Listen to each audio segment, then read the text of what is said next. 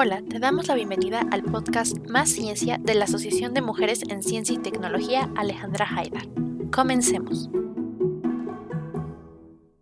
Hola a todas y todos. Estamos de vuelta con esta segunda parte de estas charlas acerca de la divulgación científica y los retos que representa hacer divulgación científica. ¿Saben lo que se me hace interesante ahorita que estamos hablando de divulgar la ciencia a niños?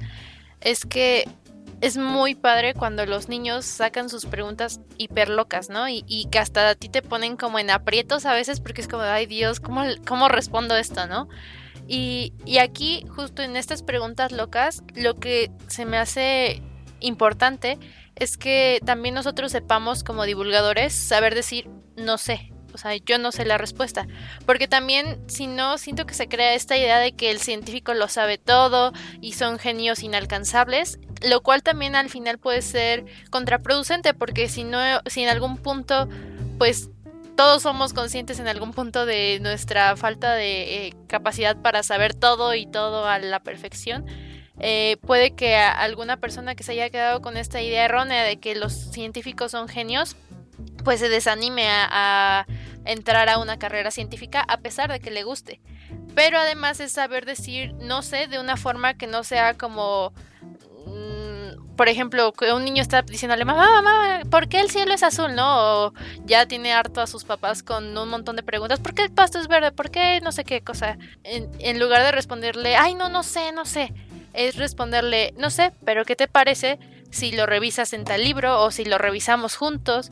Es, es aceptar que no sabemos las cosas, pero proponer una herramienta para que tú puedas investigar la respuesta a esas preguntas que tienes y así no cortas su, curiosidad ni, ni sus ganas de aprender más cosas, lo cual creo que también es muy importante y no necesariamente lo tienes que hacer si eres divulgador, eh, más bien no solo lo tienes que hacer si eres divulgador, sino creo que también es importante que los papás aprendan esta esta habilidad de, de, no cortarle las alas a sus hijos, sino que impulsarlos a que a pesar de que no sabemos la respuesta, busquen la respuesta.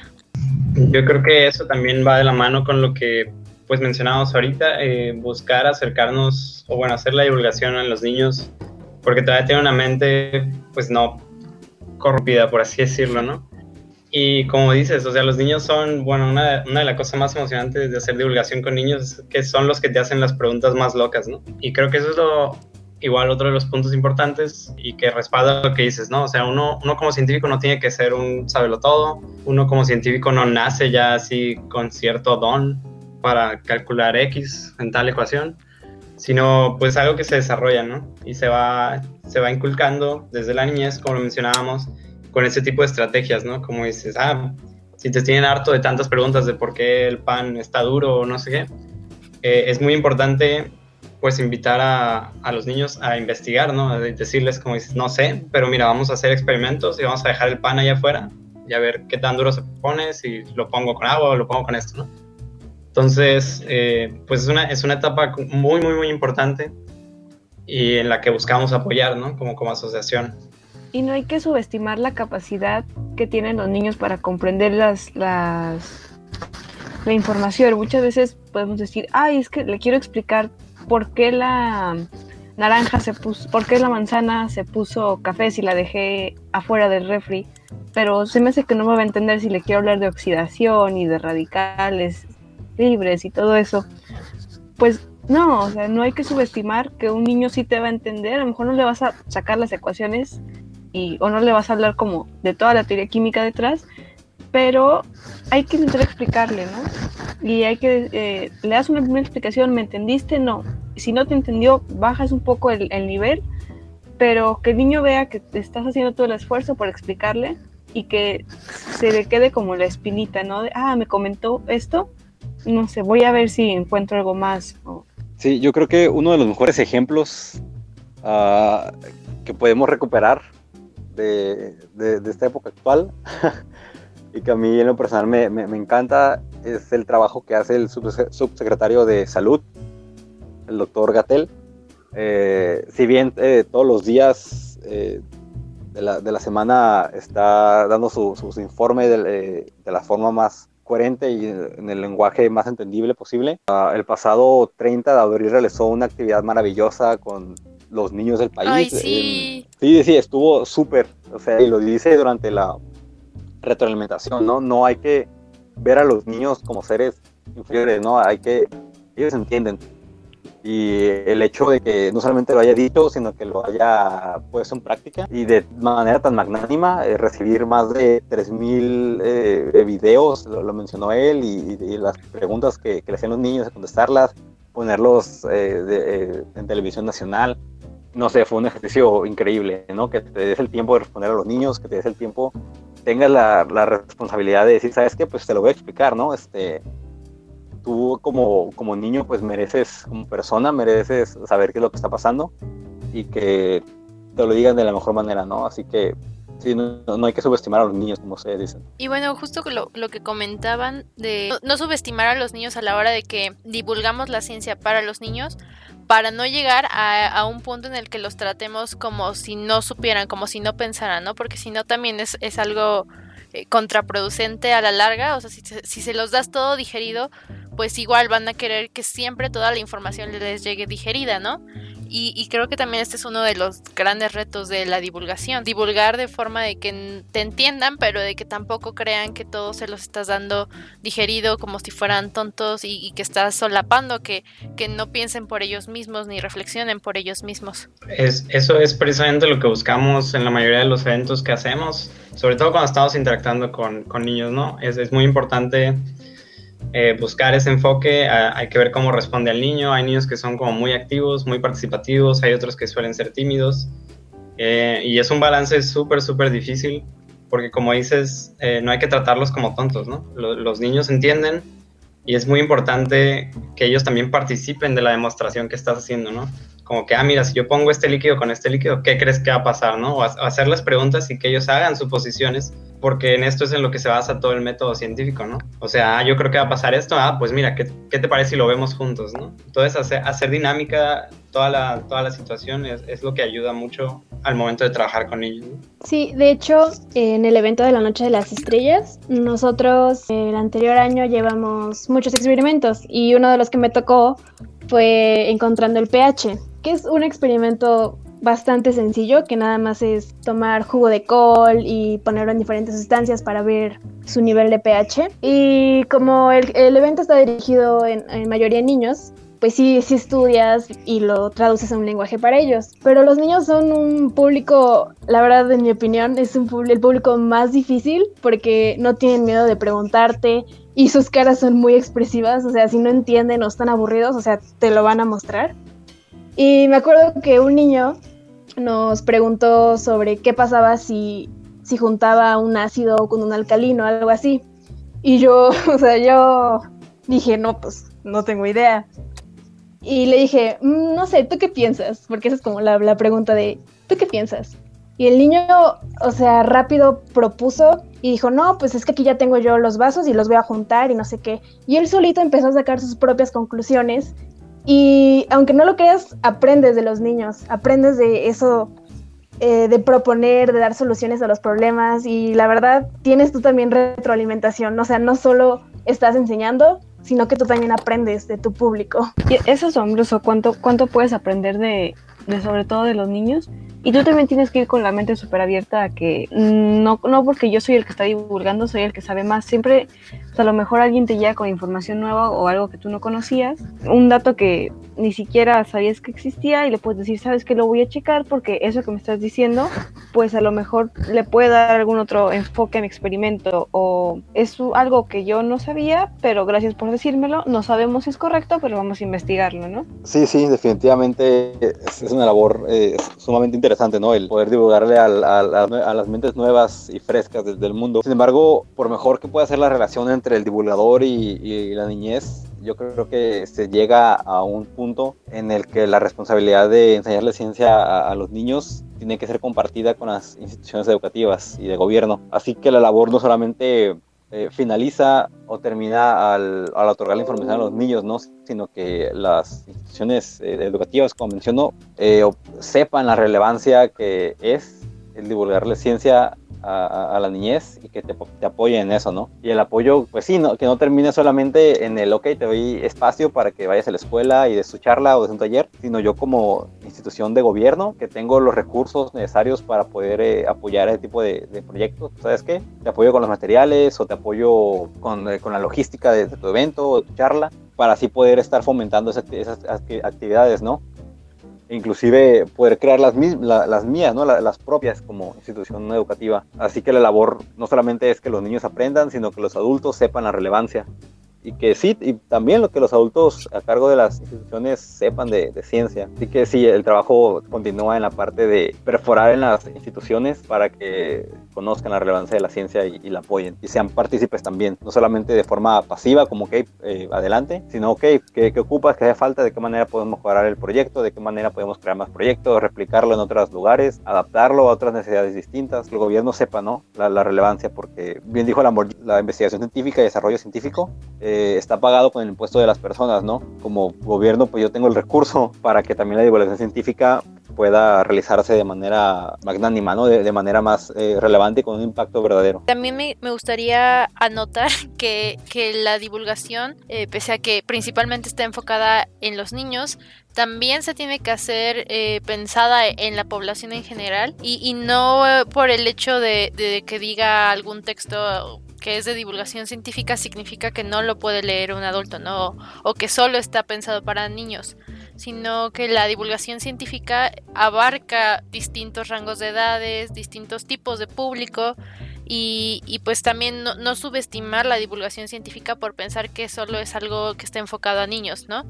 Porque incluso aún si estuviera solo enfocado a niños, pues no, no creo que debería de subestimarse. Y tal vez es en parte lo, que hacen mucho los gobiernos, sobre todo nuestro gobierno, es subestimar a la, a la divulgación científica. Eh, sí, como mencionas, eh, pues es importante, no es un problema que solo se ataque pues llegando a los niños, ¿no?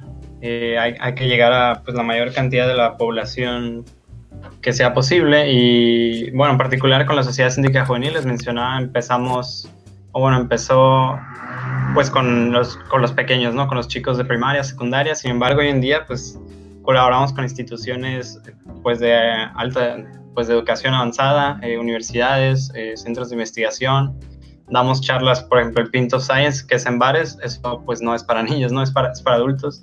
Entonces tenemos una gama de edades muy, muy amplia eh, por lo mismo, ¿no? O sea, hay que buscar tratar, atacar este problema que existe, como del rechazo hacia la ciencia, eh, por todos los ángulos, porque como decía ella, no es, no es solo como, ah, voy con el niño y ahora el niño le interesa la ciencia, si este niño va a llegar a su casa y sus papás pues le van a matar la cura, ¿no? Entonces, eh, hay, hay, que motivar a todos, ¿no? Mostrarles a todos, desde pues pequeños a grandes, la importancia de la ciencia. Y bueno, aquí también con esto de que luego a veces la, la divulgación científica se piensa que solo es para, para niños, me gustaría decir que también justo luego por eso a las mujeres que hacemos ciencia se nos encasilla un poco en la idea de que tenemos que hacer divulgación científica. Y, Andrea comentaba algo así, ¿no? De, no sé si quieres decirnos un poco más sobre esta idea, Andrea. Pues sí, como comentabas, está la idea de que una vez que ya cumpliste tu carrera como científica, una vez que ya te quieres integrar al mundo laboral, mm, dice, oye, ¿sabes que necesitamos a alguien que vaya a contarle lo que estamos haciendo en ese instituto a los niños? ¿Por qué no vas tú? Porque pues de seguro tienes trato con los niños, ¿no? Y pues en algunas ocasiones puede que sea verdad, puede que seas mujer y que te guste hacer divulgación y que te guste hablar de ciencia a los niños, pero pues muchas veces no, muchas veces lo que quieres es ser investigadora o no se te da el trato con los niños y al revés, hay, muchos hombres que les gusta la divulgación, les gusta tratar con niños y créeme que hay muchos que son muy buenos explicando los temas a los niños, pero creo que todavía sigue habiendo esta percepción de que se ve al divulgador como alguien que no puede hacer investigación y por lo tanto se ve a la mujer como alguien que si es científica se dedica a hacer divulgación, nada más. Sí, como que solo sus capacidades dan para eso, porque así como se subestima la, a la divulgación, se subestiman a las capacidades de las mujeres en ciencia. Exacto. Sí, yo creo que, eh, pues sí, lamentablemente, ¿no? La, los estigmas de, de, género, pues no terminan donde empieza la ciencia, ¿no?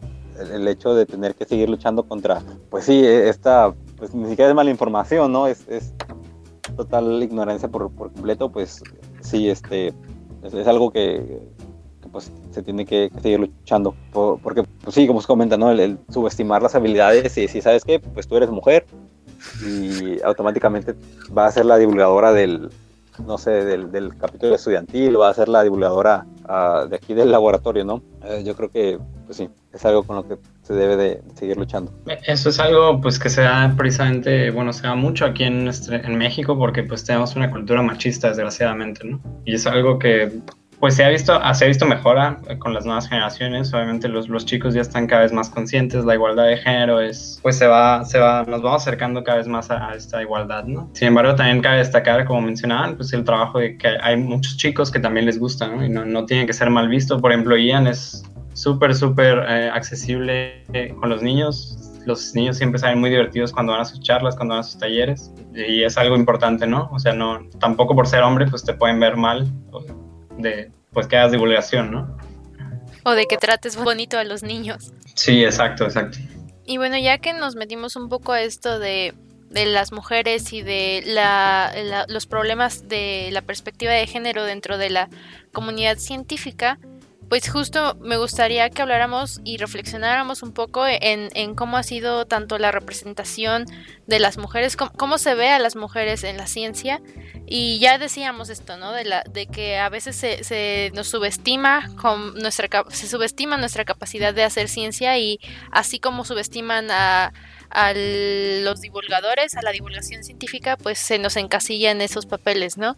Pero también en general creo que en la entrevista pasada hablábamos con la doctora Gabriela Muñoz y nos comentaba esta idea de que la comunidad científica en realidad, si lo pensamos a fondo, es una comunidad que fue creada por hombres para hombres.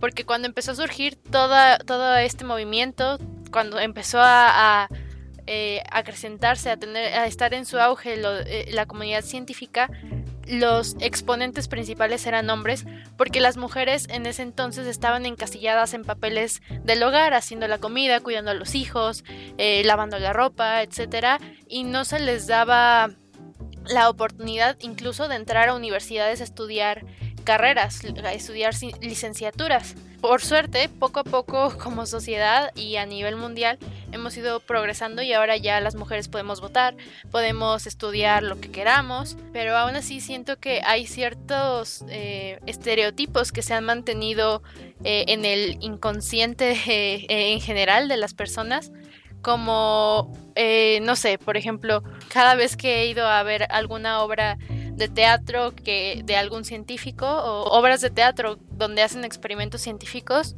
siempre el personaje principal es un hombre, ¿no? El, científico es un hombre. El papel de el científico es interpretado por un hombre. Y si aparece, si llega a aparecer una mujer, la mujer siempre es la ayudante. Y siempre no dice nada, ¿no? Nada más está ahí para prestarse para hacer algún experimento o para llevar las cosas pero justo es esta también esta representación que se le da a las mujeres en diversos medios, en diversos en diverso contenido de divulgación científica y es un es una idea que, que inconscientemente se va impregnando en, la, en las mentes de las personas. También creo que es uno de los retos de la divulgación científica hacer divulgación científica siempre pensando en una perspectiva de género. Sí, lamentablemente el hecho de brindarle derechos humanos básicos a una persona o más bien un sector de la población pues no te garantiza que se la va a tratar bien, ¿no? O sea, algo, como digo, de un derecho humano básico como darle eh, derecho a voto o darle derecho a educación, eh, pues como tú dices, no va a haber ciertos prejuicios impregnados en el manto social que, pues si bien eres aceptado como como alguien igual, eh, o menos en papel eres aceptado como alguien igual, pues todavía hay toda una trayectoria de, machismo, eh, la, cual difícilmente se va a poder eh, quitar de, en, un corto, en un lapso corto de tiempo, ¿no? Es muy importante que sigan haciendo esta, esta lucha constante para que la gente de cabeza un poco más dura este, le pueda entrar el mensaje, ¿no? De, de, manera eficiente. sí, es, es, es, lamentable, este, hasta la fecha, como tú dices, ¿no? Si, si la... Si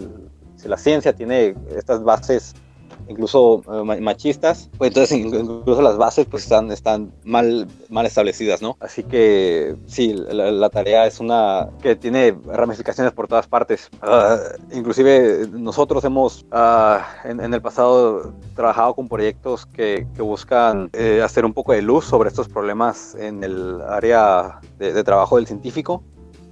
Uh, porque, pues sí, como comentaba, ¿no? O sea, los problemas de equidad de género no terminan donde comienza la ciencia. Es, es toda una área, este, una problemática que, que, pues tiene que, atacarse de manera directa. Así que, pues sí, el panorama es uno en el que todavía tiene que hacerse una, una, lucha constante. Bueno, además yo creo que el papel que juega la divulgación en esta lucha para la equidad de género es más que nada pues ir a comunidades como la SCJ a veces va a dar talleres a comunidades más vulnerables y acercarte a las niñas para, para platicar con ellas y saber qué es lo que ellas esperan en su vida, porque recuerdo que una hembra de las de SCJ acá en Puebla, que se llama Michelle, ella nos comentaba que eh, fue así a, un, pueblo y empezó a preguntarles a las niñas sobre quiénes eran las mujeres que eran como sus ídolos. Y le pareció muy curioso que las niñas, entre esas mujeres, digamos, que ellas idolatran, no hubiera ninguna científica. Y entonces ella les pregunta como de, no, pues no conoces a Marie Curie o, a Jane Goodall o algo así. Y las niñas no tenían idea de quién quiénes eran, pero si les preguntaba sobre youtubers, pues obviamente te decían, no, pues soy fan de Kimberly Loaiza o algo así. Entonces yo creo que eso muestra que a veces la sociedad idolatra a mujeres que satisfacen diferentes necesidades que no son las científicas o educativas. Y pues esa parte es, la parte, eh, es sobre el apoyo que el gobierno da a la ciencia y qué es lo que quiere que la sociedad compre o consuma. Y eso me parece muy interesante. Sí, también es como parte del pensamiento colectivo, ¿no? Porque eh, se asocia, más bien, la imagen de la persona, de la mujer lista, no se asocia con una mujer que también es bella. Entonces, yo, yo también creo que esto es un, un problema de, de, cómo percibimos a las mujeres en ciencia, y es que si te arreglas mucho o si no te arreglas, pues da igual, ¿no? O sea, no, no importa. E incluso no porque tú estés estudiando una carrera científica significa que tienes que eh, ir toda desaliñada o dejar de preocuparte por cosas estéticas, porque no están peleadas estas dos partes, simplemente son distintas facetas de una persona y no porque seas inteligente o te interese la ciencia significa que ya no te tienes que maquillar, que ya no te tienes que vestir bonito si eso es lo que te gusta y tampoco significa que si te gusta todo esto de la moda o esas cosas ya no puedas o, no tengas por alguna misteriosa razón pierdas tu capacidad de, de pensar o tener pensamiento crítico, ¿no? Eh, es como una idea que muchas veces está como peleada en el pensamiento colectivo, pero en realidad no es así, o sea, tú puedes hacer videos o, maquillarte, pero también puedes hacer ciencia. Y es por eso que es tan importante que haya mucha variedad en el sector, en, bueno, en el sector científico, pero más que nada en el sector de divulgación, que son los que tienen como más contacto con, o es más bien como el primer contacto de la sociedad con la ciencia, de, bueno, ya hablando un poco más enfocado hacia las niñas, que las niñas vean que una científica no cumple un cierto estándar, ¿no? Como mencionabas, hay científicas con todos los gustos y con todas las de todas formas, podríamos decirlo. Y también que ellas se quiten la idea de que, pues es que yo quiero ser, quiero ser científica, pero todas las científicas que he conocido son biólogas.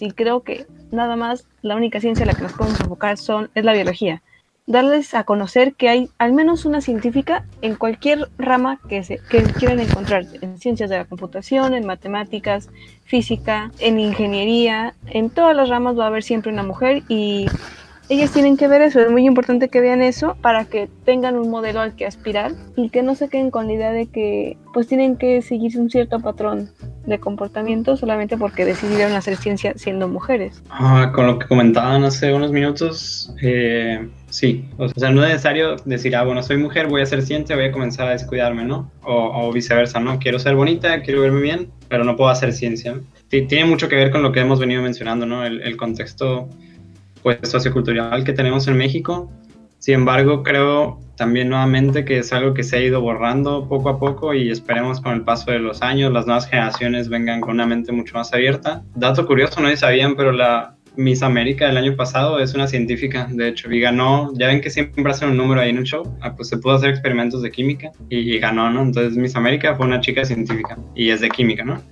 Eh, a pesar de eso, creo que aunque no esté prohibido por escrito, creo que es muy difícil para las mujeres, aún así, en estos días, involucrarse en estas áreas, ¿no? Por la misma, pues, cultura que, que existe en la sociedad, ¿no? O sea, si tú eres mujer y te metes a un ambiente donde hay puros hombres, puede que pases malos ratos, ¿no?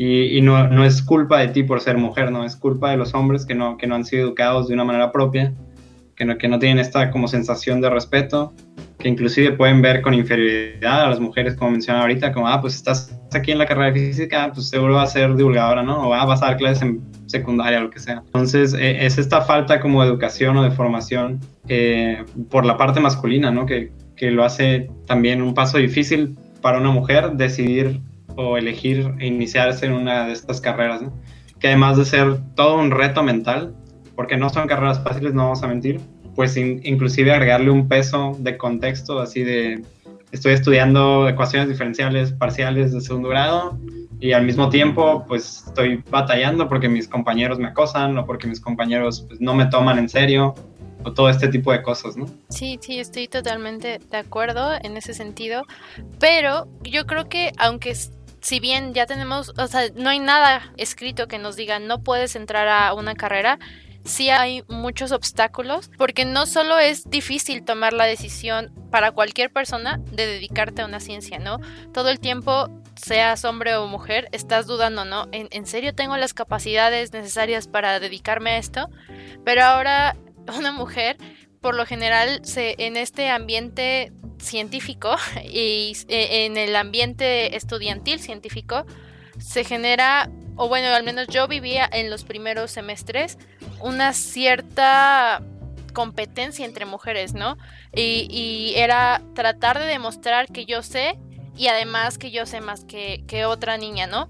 Y, esto creo que es una consecuencia de, lo que decía antes, de, de, que la comunidad científica es como creada, fue creada por hombres para hombres y es una consecuencia de eso, ¿no? Al final de cuentas como que es pelearse por entre mujeres por demostrar que sí tienes derecho a estar ahí, cuando en realidad no ves a ningún hombre como tal peleando por porque se le reconozca que sí tiene que estar estudiando, o sea, que, que sí puede estar estudiando ahí, ¿no? Que no es un desperdicio que esté estudiando ahí, lo cual sí pasa con las mujeres, ¿no? Por suerte, ya conforme vas avanzando en la carrera, eh, va disminuyendo esta competencia y estas experiencias negativas. Y sobre todo ahora, como, como, lo mencionaban, pues sí ha mejorado esta situación de la igualdad de género. Pero me parece importante también anotar que, que no solo el problema de cómo se ve a la mujer, eh, o más bien cómo se considera el papel de la mujer en la ciencia afecta durante los estudios en, en este sentido de acoso y de violencia de género, sino que por lo mismo de que la, la comunidad científica está pensada principalmente para hombres, las mujeres a veces nos vemos orilladas a tener que decidir si vamos a hacer nuestra vida eh, personal, si vamos a desarrollar nuestra vida personal o nuestra carrera científica. Es decir, una mujer cuando termina la carrera, pon tú que se casa, una mujer que estudió ciencia. Y entonces esta mujer, a lo mejor entre sus proyectos de vida, quiere tener hijos. Pero si, si tiene hijos, entonces se le juzga de, ay, bueno, entonces te tienes que dedicar a tus hijos. ¿Para qué te metes a una maestría, a un doctorado, no? Y, y, a lo mejor muchas mujeres no hacen caso de esto. Y pues sí, o sea, tienen sus hijos, tienen su familia y siguen estudiando, son doctoras, eh, hacen su postdoctorado, etcétera pero creo que falta más bien, más que igualdad, equidad, porque lo mismo, ¿no? Imagínate que hay alguna mujer que en medio de su carrera se embaraza, ¿no? Entonces tiene que detener sus estudios, atrasarse, perder oportunidad de aplicar a universidades del ranking top, etcétera, porque tuvo hijos, ¿no? Y, y porque tener una familia, desarrollar tu tu vida personal debería de impedirte seguir progresando en, en el ámbito científico, en el ámbito académico, ¿no? Y es algo que no, yo no he visto que alguien esté realmente haciendo algo para, para mejorar esa situación, ¿no? Esta, esto yo se lo escuché a Julieta Fierro y ella dice que uno de los eh, descubrimientos de la ciencia más importantes para la historia de la mujer en la ciencia fue, fue el desarrollo de los anticonceptivos. Porque gracias a que había anticonceptivos, ahora las mujeres ya podían meterse a estudiar una carrera científica en lugar de hacerse cargo de un embarazo no deseado, ¿no? Entonces esto también es algo que, creo que deberíamos de reflexionar todos, no solo mujeres, sino también hombres, para tratar de replantearnos cómo es que estamos haciendo ciencia. Ya no solo divulgación científica, sino cómo estamos haciendo la ciencia y bajo qué condiciones estamos cada uno. Porque a pesar de que sí, sí tenemos eh, en ciertos aspectos igualdad de condiciones y oportunidades, sí tenemos diferencias como biológicamente y, por estas diferencias biológicas creo que deberíamos de hacer una reflexión de cuáles son las oportunidades y, estas opciones que va a tener cada persona dependiendo de estas cosas. Sí, sí, sí, este, es, verdad. Incluso las mismas instituciones no deben de crear eh, mecanismos o, de, tal manera que pueda hacer ambas cosas, ¿no? O sea, el, ser una madre de, familia que tú, eh, ser madre de familia, no tiene que estar peleado con continuar con tu eh, investigación o tus proyectos, ¿no? O sea, son dos cosas que pueden eh, conjugarse. El, hecho de que, bueno, sabes que este, tal vez por unos meses sí no va a poder estarme acercando eh, al, laboratorio o estando yendo a sacar muestras. Ah, sin, embargo, el, hecho de que se te dé a ti la, oportunidad, que, que, haya, repito, programas diseñados para que si tú quieres tener una familia, que si tú quieres estar embarazada, si tú quieres tener un hijo, puedas continuar con, con tu vida como, como, investigadora, como científica, desarrollando tus proyectos. Eh, y si no quieres, eh, pues no, pero, eh, pero sí, muy importante la, parte de, de, decidir, ¿no? Como tú comentas, el, el hecho de, eh, de, contar con estos, esa pastilla para estos anticonceptivos, perdón, para poder decidir sobre, sobre tu cuerpo, pues va para, para ambos lados, ¿no? Es un gran avance. Eh, igual hoy como hombres ya podemos, bueno, eh, ignoro si ya está en, el mercado, pero pues igual, ¿no? También uno como hombre poder ese, hacerse cargo, ¿no? Que no sea toda la tarea, que no se le designe el, 100% de, de, la tarea de concepción a la, a la mujer, ¿no? Es injusto, pero sí, me, desvío, este, sí, el, hecho de que como institución puedas crear programas específicos para eh, mujeres que quieran ser madres de, familia. Sí, lo que dices, ¿no? De que no necesariamente porque pues sea la mamá significa que todas las responsabilidades van a ella, sino también pues los hombres, los papás tienen que tomar responsabilidades y, y esto ya es un poco más de, de esta concepción social de, de lo que es el papel del papá y de la mamá pero sí, es parte también de lo que tiene que cambiar ya a nivel social para que justo la, se puedan repartir de manera igual las responsabilidades y pues cada una cada uno de los géneros se pueda desarrollar de la mejor manera posible en, la sociedad. Y creo que actualmente, precisamente como mencionaba Ian ahorita, nuestro maravilloso doctor Gatel, eh, pues, pues han tratado de reflejar esta última parte, ¿no? Con el hecho de, de, todo el confinamiento del coronavirus, mucha de la divulgación que se hace es precisamente para eso, ¿no? Bueno, ahorita todos están encerrados, algo importante es convivir todos como familia, pero también eh, pues dividir las tareas de forma equitativa, ¿no? Porque pues, eh, o sea, ahorita que están todos encerrados en casa, por ejemplo, pues caería mucho más peso para la mamá en caso de que sea la única que haga las tareas, pues se triplica, ¿no? Por así decirlo. Entonces es muy importante que no exista este estigma, como, como dices, de que, ah, bueno, vas a tener hijos, tienes que dejar tu carrera científica porque ahora tienes que dedicarte a la casa, ¿no? Y es algo que vemos que pasa eh, desgraciadamente aún en la ciencia. Eh, y, como menciona Ian hay que buscar alternativas como institución, como centro educativo, como universidad.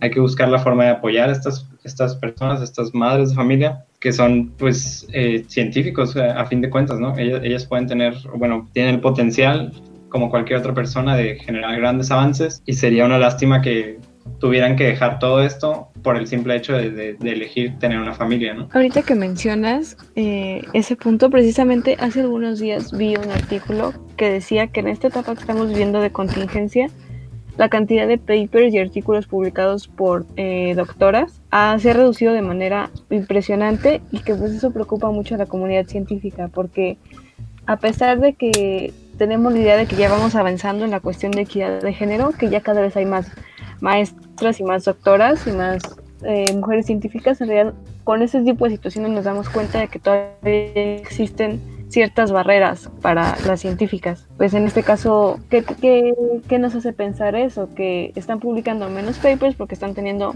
menos tiempo de investigación, muy relacionado con el hecho de que ahora tienen que atender a tiempo completo la familia, los niños, la casa, etcétera. Eh, pues sí, este, yo creo que todos estos estigmas y, luchas que se siguen haciendo, pues sí, este, dentro del área de la divulgación, pues es, es algo que también cae como responsabilidad, ¿no? Si se está luchando porque, eh, o buscando que, que, que, la gente esté atenta a la ciencia, que confíe en ella, eh, también el, el, dentro de ese mensaje de oye, la ciencia es para todos, de oye, tú también como, como mujer, este, la, la opción de seguir el camino de, de, de, otras este, mujeres que a pesar de las eh, adversidades que como hombres hemos impuesto, puedas eh, desarrollarte ¿no? Y, y, y, triunfar. Creo que también el, el, la parte de los medios de, de comunicación con los cuales eh, los divulgadores nos acercamos debe ser algo que tengan muy, muy en claro, ¿no? Creo que eso va muy ligado al, al contexto que mencionábamos anteriormente, el hecho que, pues sí, como cultura, pues estamos muy de forma muy retrógrada, ¿no? Todavía no estamos como en el umbral idóneo para empezar a hablar de forma ordenada y coordinada y, empática sobre la equidad de género. Eh, y esto se ve mucho a la, a, la, a la, cultura que absorbemos a través de la, de la televisión. El, cómo se hipersexualiza de forma constante a, a la mujer, es visto como un adorno en los medios de comunicación eres solamente la que se para ahí, mírate, pones, ponte este, este vestido pequeño para que tengamos más rating en la audiencia. Sí, este, los medios de comunicación son un, son un arma de doble filo, son un, ahora sí que un poder fáctico dentro de la cultura mexicana y el que nosotros nos acerquemos con ellos.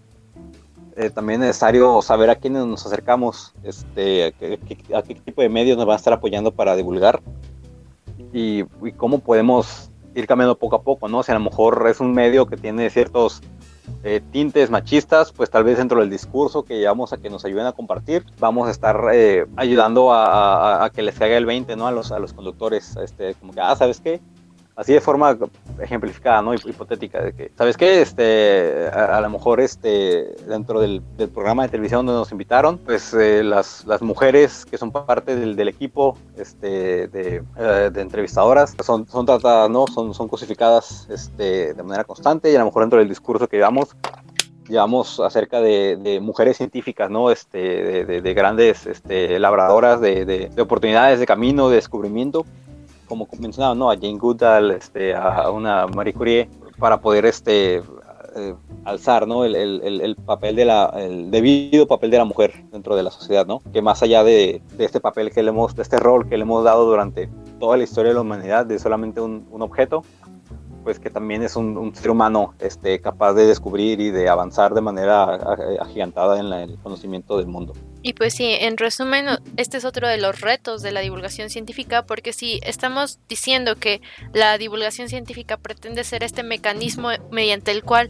los científicos, la comunidad científica educa eh, a la población para generar un pensamiento crítico y al final de cuentas eh, generar ideas básicas sobre las cuales se, se separan y a partir de las cuales toman decisiones de cómo actuar, cómo hacer tal cosa, pues entonces tenemos que divulgar ciencia con perspectiva de género para que esto también esté insertado en nuestro en nuestro día a día, en, en el pensamiento crítico, también tenemos que, que, impulsar un pensamiento con perspectiva de género. Eso es muy importante cuando, como dices, es una herramienta que tenemos que utilizar también en la parte de la divulgación. Por ejemplo, mencionabas al inicio que a veces, bueno, en la mayoría de las charlas o cuando se presentan experimentos, el científico es el hombre, ¿no? Y la mujer es un asistente. Uh, eso es algo que se tiene que trabajar, que también es responsabilidad de nosotros como divulgadores, buscar esta equidad, como lo mencionan. ¿no? Por ejemplo, hace unos meses estábamos organizando un evento y una de las cosas que nos, nos tuvimos que fijar muy bien era precisamente cuidar que el número de conferencistas hombres fuera el mismo que el número de conferencistas mujeres, ¿no? Uh, o ese tipo de detalles que uno piensa que no, no tienen impacto, pero realmente se, pues llegan al subconsciente, ¿no? De uno, ¿no? Como, ah, pues ya viste que todos los investigadores son hombres o todos son mujeres o cosas así son cosas que, que uno no, no, puede no notar de forma consciente, pero que sí, sí se quedan grabadas. Bueno, hasta aquí dejaremos la segunda parte de este podcast acerca de los retos de la divulgación científica y esperen el siguiente episodio para que sigan escuchando esta plática que estamos teniendo y además no se olviden de seguirnos en redes sociales y estar al pendiente de todo lo que estamos haciendo tanto, tanto la Sociedad Científica Juvenil como nosotras, la Asociación de Mujeres en Ciencia y Tecnología. Y bueno, nos vemos en el próximo episodio. Gracias por acompañarnos en este episodio de Más Ciencia. Nos vemos en el próximo. Asociación de Mujeres en Ciencia y Tecnología, Alejandra Haidar.